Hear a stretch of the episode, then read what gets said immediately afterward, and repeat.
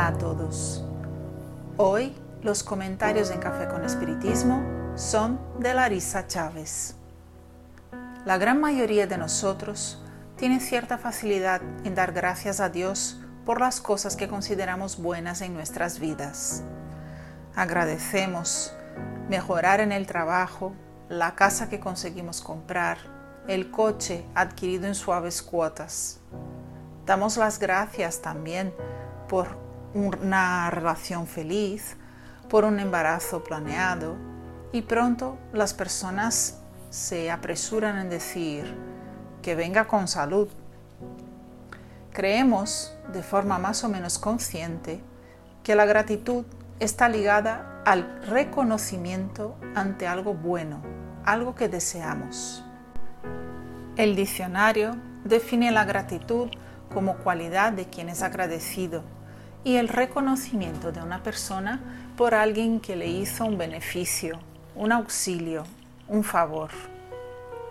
Y bajo la óptica espiritual, los conocimientos ofrecidos por Jesús y revividos por la doctrina espírita hacen alguna diferencia en nuestra comprensión sobre la gratitud?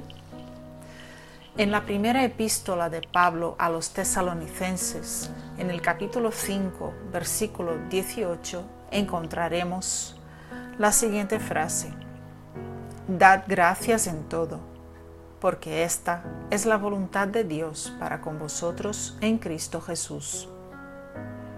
Paulo fue bastante directo y asertivo en todo.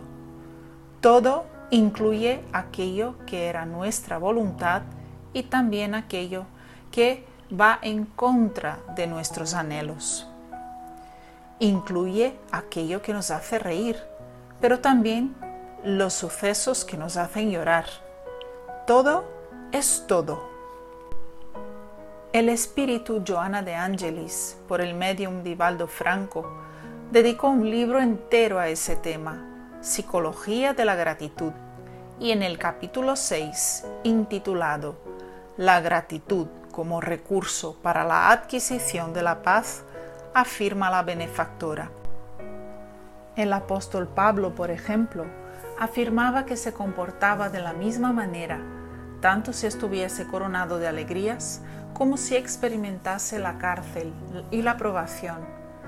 Eso porque el sentido psicológico de su vida era servir a Jesús, y donde quiera que estuviese, según estuviese, nada era impedimento para seguir en la vivencia de su significado emocional. En la alegría demostraba gratitud por las bendiciones y en el dolor también agradecía por poder confirmar la grandeza de su fe y de su entrega. Seguramente no es una tarea fácil, pero es una propuesta de vida, un ejercicio diario rendir gracias en cualquier circunstancia por comprender que Dios en su infinita misericordia está siempre actuando a nuestro favor para nuestro crecimiento y aprendizaje. En este sentido, el espíritu María Dolores, a través de la mediunidad de Chico Xavier, escribió un bello poema que nos ayuda en ese ejercicio y esperamos contribuya con cada amigo que aquí nos acompaña.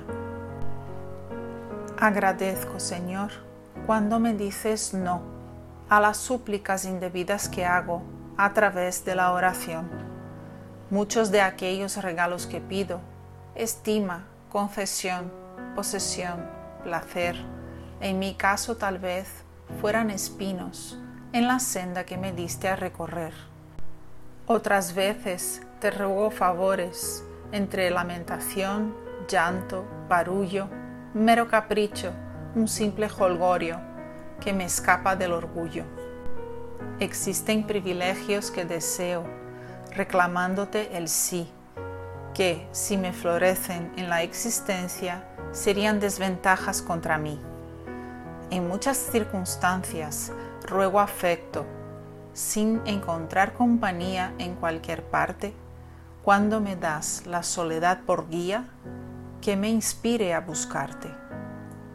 Enséñame que estoy en el lugar correcto, que a nadie me conectaste de improviso y que disfruto ahora del mejor tiempo, de mejorarme en todo lo que necesito. No me escuches las exigencias locas, hazme darme cuenta que alcanzaré, además de lo necesario, si cumplo con mi deber. Agradezco, Dios mío, cuando me dices no con tu amor, y siempre que te ruegue lo que no debo, no me atiendas, Señor. Un gran abrazo a todos y hasta el próximo episodio de Café con Espiritismo.